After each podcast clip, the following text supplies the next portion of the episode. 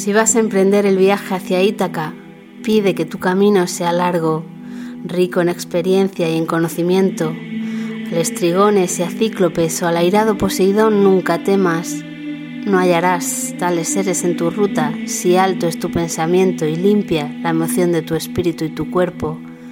Al estrigones, ni a cíclopes, ni al fiero Poseidón hallarás nunca si no los llevas dentro de tu alma si no es tu alma quien ante ti los pone. Pide que tu camino sea largo, que numerosas sean las mañanas de verano en que con placer felizmente arribes a bahías nunca vistas. Detente en los emporios de Fenicia y adquiere hermosas mercancías. Visita muchas ciudades de Egipto y con avidez aprende de sus sabios. Ten siempre a Ítaca en la memoria. Llegar allí es tu destino mas no apresures el viaje, mejor que dure largos años y en tu vejez arribes a la isla con cuanto hayas ganado en el camino y sin esperar que sea Ítaca quien te enriquezca.